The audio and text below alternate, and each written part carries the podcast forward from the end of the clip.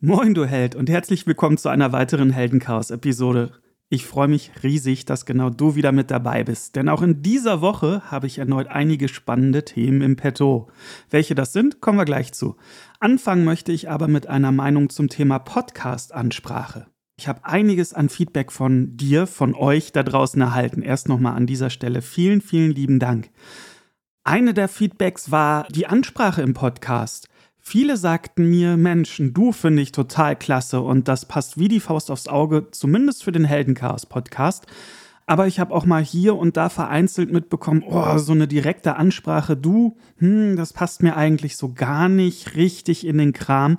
Und äh, ich versuche natürlich hier in dem Heldenchaos-Podcast ja eure deine Meinungen mit einfließen zu lassen, auch wenn ich es sicherlich nicht allen recht machen kann. Das ist aber auch gar nicht das Ziel, wenn ich ehrlich bin, sondern wichtig ist für mich, dass ich mich damit erstmal gut fühle und im besten Fall tust du es dann damit auch. Nichtsdestotrotz habe ich auf Twitter Übrigens, wenn du mir auf Twitter folgen willst, gerne Heldenchaos eine Umfrage erstellt. Und zwar genau zu diesem Thema. Also, wie soll ich dich ansprechen? Soll ich dich duzen?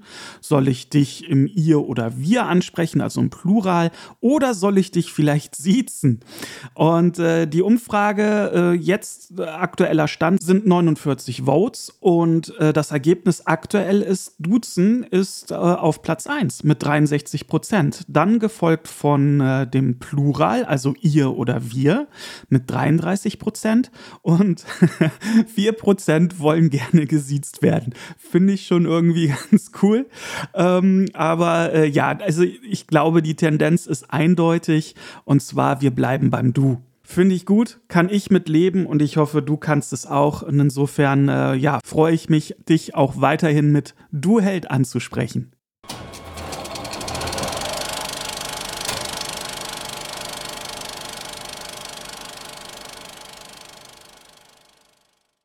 Kommen wir zum Thema Film- und Serien-News. Ja, und äh, boah, Mensch, da ist äh, ja eine Institution der Serien, wenn man das so ausdrücken will, zu Ende gegangen. Nämlich die letzte Folge von The Walking Dead ist ausgestrahlt worden. Nach elf Staffeln, ja, damit äh, um die elf Jahre hat mich, hat vielleicht ja auch dich diese Serie begleitet. The Walking Dead fing super stark an, hatte denn so ein paar Hänger und zum Ende hin ging sie wieder auch thematisch und von der Spannung her nach oben. Äh, das war so eine, ja, Hassliebe, wenn man das jetzt ganz extrem ausdrücken mag. Ich fand sie toll. Ich habe sie wirklich äh, von vorne bis hinten mir angeschaut, also wirklich alle elf Staffeln. Und äh, ich hatte, ja, als dann halt die letzte Folge äh, gesehen wurde, schon Kloß im Hals. Ich meine, da geht ja was zu Ende. Elf Jahre, elf Staffeln, da hat man auch eine Bindung zu den Charakteren. Und äh, es ist dann schon merkwürdig, wenn man weiß, wow, das hat jetzt ein Ende. Ja, man hört unterschiedliche Meinungen zu der letzten Episode von The Walking Dead. Ich fand sie passend und auch gut. Äh, nicht brillant oder in die Hände klatschend oder sowas, aber ich fand sie wirklich für elf Staffeln ein würdiges Ende. Man hört da draußen auch, ja, fand ich jetzt nicht so spannend und so weiter und so fort. Ich kann mir auch vorstellen, dass sich vielleicht einige da mehr erhofft hatten, noch einen größeren Ban oder sonst was. Äh, Nochmal, ich kann damit sehr gut leben und fand sie auch wirklich gut. Eine weitere Serie ist zu Ende gegangen und zwar Andor, eine Star Wars Serie, die es exklusiv bei Disney Plus gab, beziehungsweise natürlich auch weiterhin gibt. Auch zu dieser Serie. Ich höre ähm, so in, im Internet ganz, ganz viel Gutes. Super viele sind mega zufrieden damit, äh, feiern die Serie ab, äh, finden sie wirklich grandios. Ich bin da ein bisschen zwiegespalten. Ich muss sagen, was mir total gut gefallen hat, war, waren die Folgen, die auf ja, äh, diesem Strafplaneten, in diesem Gefängnis spielten. Die fand ich wirklich sehr, sehr gut. Und das war auch so ein Twist, den ich überhaupt gar nicht erwartet hätte in der Serie, weil sie ganz anders an anfing und äh, dann auch letztendlich ganz anders endete. Da fand ich so diese, dieses Zwischending irgendwie ganz spannend. Was mich persönlich so ein bisschen gestört hat, waren äh, Thema Außenaufnahmen in der Serie. Und zwar ähm, habe ich die so auch bei The Mandalorian oder Boba Fett gesehen. Das bedeutet so, die Kulissen wirkten alle sehr gleich sehr so ein bisschen wie eine Westernstadt, wenn man so will. Ähm, bedeutet, alles wurde für die Serien nochmal verwendet. Grundsätzlich finde ich es super, wenn ja äh, gerade auch Disney, die ja dafür stehen, alles nur noch ähm, äh, digital im Hintergrund zu regeln, tatsächlich auch nach äh, ja nach draußen gehen und äh, da dann wirklich so ähm, Oldschool-mäßig drehen. Das finde ich super mir persönlich ist es tatsächlich so ein bisschen sauer aufgestoßen, dass die Außenaufnahmen alle gleich aussehen, gerade wenn man auch so Mandalorian oder Boba Fett laufen ja auch auf Disney Plus die Serien, ähm, sich ebenfalls angeschaut hat. Da war nicht großartig Unterschied. Mich persönlich hat die Story gar nicht so abgeholt. Ähm, ich fand auch einige Folgen richtig lame, wo ich mich fragte, was soll das? Was soll mir jetzt diese Episode eigentlich sagen? Aber das ist wie so vieles oder auch alles Geschmackssache. Darum äh, bin ich so ein bisschen zwiegespalten, was Andor betrifft. Es gibt für mich meiner Meinung nach einige wirklich sehr, sehr starke Folgen, aber auch einige, Schrägstrich viele, aus meiner Sicht, schwache und überflüssige Folgen.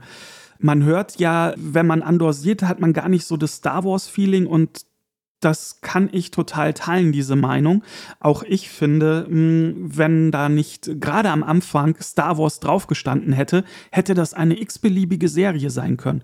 Das kann man so oder so auslegen. Ähm, ich fand es jetzt gar nicht so störend. Ich fand es auch einen interessanten Ansatz. Aber am Ende des Tages hat mich die Serie wirklich nicht so erreicht wie viele, viele, viele der ZuschauerInnen da draußen. Ich muss aber auch dazu sagen, ich bin mittlerweile ein bisschen Star Wars müde der Charme, der Flair, die Begeisterung, die ich als Kind, Jugendlicher und dann auch Erwachsener viele, viele Jahre rund um dieses Franchise hatte, das ist mittlerweile äh, verpufft. Gründe dafür sind auch die neuen Filme, ähm, die diversen äh, Spin-offs und Serien. Äh, Boba Fett fand ich zum Beispiel eine völlig überflüssige Serie, wo man merkt, Disney äh, melkt halt hier die nächste Cash-Cow. Und so ist es halt, ja, ähm, nur mir geht so ein bisschen die Liebe zum Franchise mittlerweile ab. Und da hat Andor leider auch für mich zumindest nichts retten können. So bleibt es für mich eine durchschnittlich gute Serie, aber nichts, wo ich sage, wow, ich kann den Hype nachvollziehen, der da draußen abgegangen ist, sondern ja, nett, mehr aber auch nicht. Weg von den Serien hin zu einem Film. Und ähm, ich möchte fast sagen, den Film in 2022, weil ich glaube, das ist einer der heiß erwartetsten Filme überhaupt. Zumindest für dieses Kinojahr. Und zwar Avatar The Way of Water. Wer sich erinnert, 2009 ist der erste Teil, also Avatar Aufbruch nach Pandora, in die Kinos gekommen. Und Regisseur war kein anderer als James Cameron, der einfach ein Mastermind ist in Hollywood. Zumindest aus meiner Sicht heraus. Und der erste Teil bestach halt durch eine atemberaubende 3D-Technik. 3D äh, war ja schon immer ein Thema im Kino und äh, wurde mal äh, immer versucht zu hypen, hat aber nie so richtig funktioniert. Und dann kam Avatar und das ist eigentlich der Film, wenn man auf 3D steht, den man gesehen haben muss im Kino. Danach kamen noch viele, viele Filme ins Kino mit einem 3D-Effekt. Aber wenn ich ehrlich bin, das war alles aufgesetzt und äh, war wirklich eher so ein Versuch, den Leuten noch mehr Geld aus der Tasche zu ziehen, weil ein 3D-Film kostete dann noch mal ein paar Euro mehr als die 2D-Version. Der Unterschied hat sich zumindest in meinen Augen zu 99,9 Prozent nie gelohnt. Bei Avatar war es was anderes. Das war wirklich ein Erlebnis. Der Film wurde für 3D gedreht und das merkt man dem ganzen Meisterwerk auch von vorne bis hinten an. Zusätzlich auch eine super spannende Story, tolle Charaktere, hat mir super Spaß gemacht zu schauen damals im Kino. Ich glaube, ich war auch mehrere Male im Kino, wenn ich mich da noch recht dran erinnere. Ja, und jetzt kommt endlich Avatar The Way of Water, der zweite Teil raus. James Cameron hat sowieso Avatar, das Franchise, nicht nur als einen Film gesehen, sondern als Mehrteiler. Und äh, je nachdem, wie jetzt Avatar The Way of Water läuft, äh, sind auch mindestens noch zwei weitere Filme geplant. Schauen wir mal. Ich könnte mir aber vorstellen, dass der Erfolg auf jeden Fall ausreicht, um mindestens einen weiteren Film in die Kinos zu bringen. Aber so weit sind wir noch nicht. Erstmal auf den 14.12.2022 warten. Dann kommt Avatar The Way of Water ins Kino. Der Vorverkauf ist jetzt schon gestartet. Solltest du äh, in den Genuss eines IMAX-Kinos sein, dann würde ich dir empfehlen, nimm die Mehrkosten auf dich, auch wenn es häufig genug echt wehtut in der Geldbörse. Aber äh, IMAX und dann so einen Film zu schauen, das ist schon ein Erlebnis, sowohl vom Bild, aber auch vom Sound her. Wie gesagt, der Vorverkauf ist gestartet. Ich habe mir mein IMAX-Ticket für die 3D-Version von Avatar The Way of Water bereits gesichert. Ich freue mich riesig drauf und bin total gespannt, was du von dem Film hältst. 14.12.2022 ist es soweit.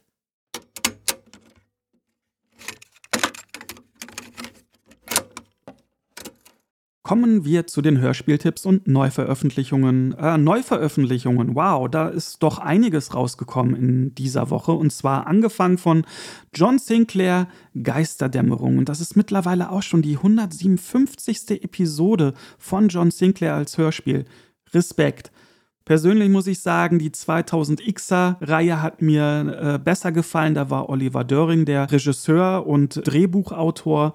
Mittlerweile liegt das bei Lübbe Audio komplett. Und ja, da gibt es sehr gute Hörspiele, sehr durchschnittliche Hörspiele.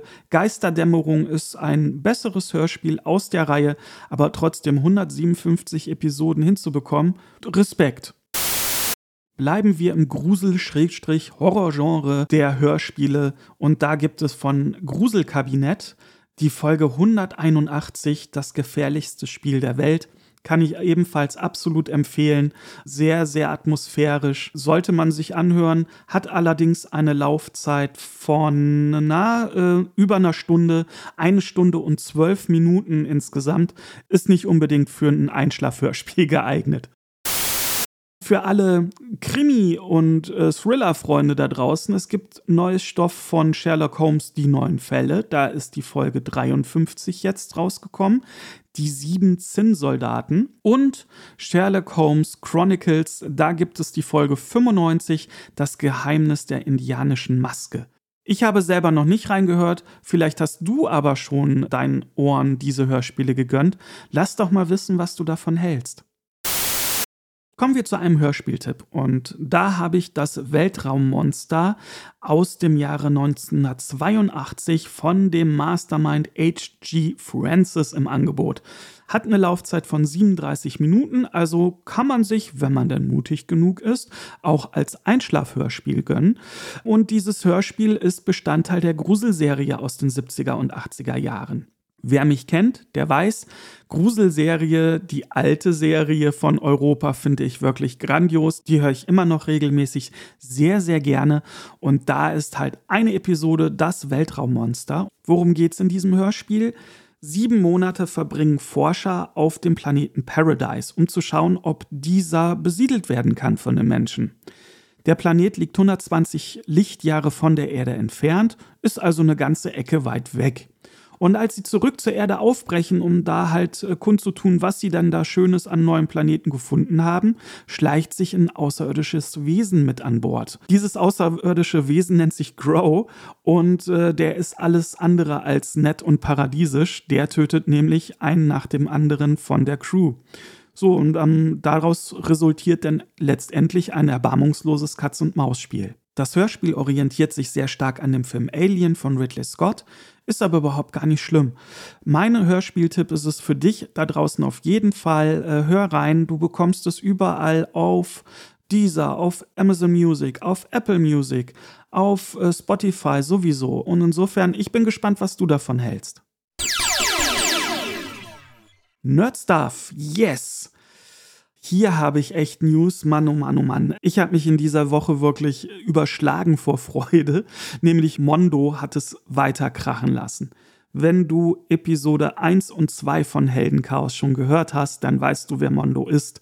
Mondo, das ist ein US-Anbieter, der diverse Lizenzen unter seinen Fittichen hat, unter anderem auch eine Masters of the Universe Lizenz. Und hier bringt Mondo regelmäßig in ihren eigenen Online-Webshop Figuren raus im Maßstab 1 zu 6. Das ist so um die 31 Zentimeter hoch, damit halt schon ein ordentliches Brett. Die sind hingegangen und haben limitiert zu einem Preis von 235 US-Dollar Anti-He-Man angeboten. Exklusiv in deren Mondo Webshop, limitiert auf insgesamt 1500 Stück.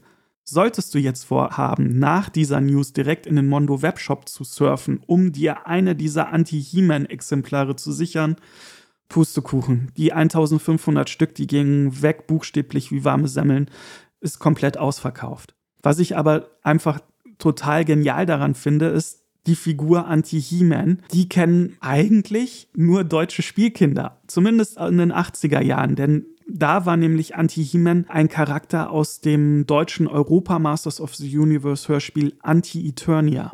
Und da kämpft halt He-Man gegen Anti-He-Man. War super spannend. Anti-Eternia gilt auch als das beste Europa Masters of the Universe Hörspiel. Ich finde es auch absolut mega atmosphärisch, mega spannend. Und äh, es ist toll, dass da wirklich ein Charakter, der von äh, ja, H.G. Francis übrigens auch erfunden wurde für dieses Hörspiel, so große Kreise gezogen hat, dass jetzt ein Mondo hingegangen ist und das als 1 zu 6 Figur rausbrachte. Ja, äh, hätte ich auch gerne gehabt. Dabei lag nämlich auch eine Battle Armor Rüstung, Schwert, Axt, Schild. Anders allerdings als bei He-Man war das hier in so einem transparenten Rot gehalten. Sah bzw. sieht wirklich sehr, sehr cool aus. Generell die ganze Figur wirkt wirklich echt klasse. Ich verlinke einfach mal in den Show Notes zu den Bildern und dann kannst du dir das selbst angucken. Ein Grund zum Feiern hatte ich diese Woche ebenfalls, denn endlich dürfte ich sie in Empfang nehmen. Shira die Schwester vom stärksten Mann des Universums, He-Man. Die Figur kommt ebenfalls von Mondo, also kam jetzt aus den Staaten hier nach Hamburg rübergeschippert. Ich habe mich riesig gefreut, als ich sie endlich in Empfang nehmen konnte. Worüber ich mich weniger gefreut habe, war der Umstand, dass ich knapp 70 Euro an Steuern noch zahlen durfte. Ähm, ja, habe ich ehrlich gesagt überhaupt gar nicht mitgerechnet. DHL, ähm, über das halt dieses Paket ausgeliefert wurde, bei mir zumindest, äh, sagte halt, ja, ich bekomme dann noch knapp 70 Euro, also irgendwas 68 oder 69 Euro paar zerquetschte. Das Blöde ist halt nur, dass man A, darüber natürlich im Vorfeld nicht informiert würde, wie auch, ist schwierig, aber B, vor allen Dingen, ich weiß nicht, wie es dir geht, aber ich habe so viel Bargeld überhaupt gar nicht in meinem Portemonnaie. Ich zahle halt alles mit Karte. Ja, und das Doofe ist, dass DHL keine Kartenzahlung akzeptiert bei sowas. Oder generell halt nicht. Du musst es wirklich passend haben, weil Wechselgeld hat der DHL-Fahrer in der Regel auch nicht mit dabei. Das ist so Steinzeitalter. DHL, wenn ihr ne, schon sowas anbietet, dann denkt doch mal an so ein mobiles Kartenlesegerät. Das ist jetzt wirklich kein Hexenwerk, sondern ja, für so ein modernes Unternehmen frage ich mich schon, warum habt ihr sowas nicht? Wie auch immer, zurück zu Shira.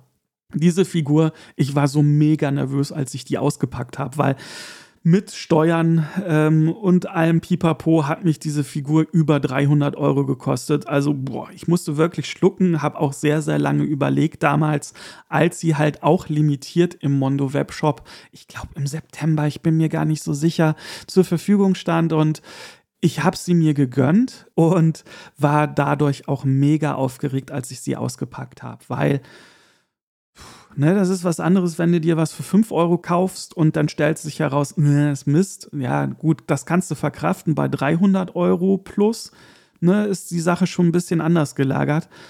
Insofern echt nervös, habe sie vorsichtig ausgepackt und wow, es war Liebe auf den ersten Blick. Die Figur sieht wirklich genauso gut aus wie auf den zahlreichen Bildern.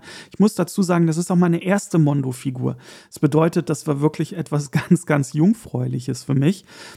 Die Größe, äh, die, die Qualität, die Bemalung, die vielen, vielen Details der Figur haben mich wirklich begeistern lassen. Und diese Begeisterung, das hörst du vielleicht hier auch raus, hält nach wie vor an. Äh, während ich dir das hier sage, schaue ich auch auf Shira und ach, toll.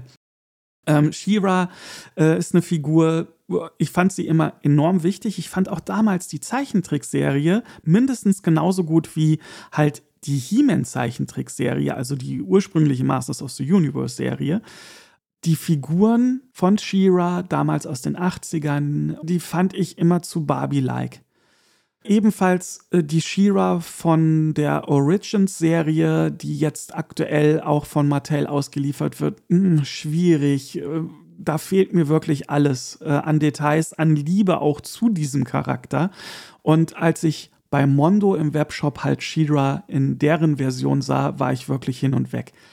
Die wirkt wie so eine Amazone, wie wirklich auch eine große Kriegerin, die dir so durch auch den Gesichtsausdruck so äh, sagen will, hey, leg dich besser nicht mit mir an. Und das ist und war auch damals schon Shira immer für mich. Das war nicht eine Barbie-Figur, sondern das war wirklich für mich so eine Kriegerin, die aber Mattel in den diversen Umsetzungen nie so richtig raushängen lassen hat. Jetzt kam Mondo und hat es für mich zumindest richtig hinbekommen. Eine wunder, wunderbare Figur. Ist sie über 300 Euro wert? Boah, äh, schwierig. 300 Euro sind echt ein Brett, gerade in der heutigen Zeit, in der wir leben. Das muss letztendlich jeder für sich selbst entscheiden. Für mich, ich bin begeistert, das hörst du hoffentlich auch raus. Für mich ist es das diesen Preis wert gewesen. Ob ich mir sowas regelmäßig gönne, puh, Glaube ich eher nicht. Allerdings äh, gibt es äh, aktuell im Mondo Webshop auch noch den Bruder namens He-Man zu kaufen und der würde halt schon echt cool neben She-Ra aussehen. Naja, schauen wir mal. Damit sind wir durch für diese Episode. Ich hoffe, du hattest ganz viel Spaß beim Hören. Ich wünsche dir eine wunderbare Vorweihnachtszeit.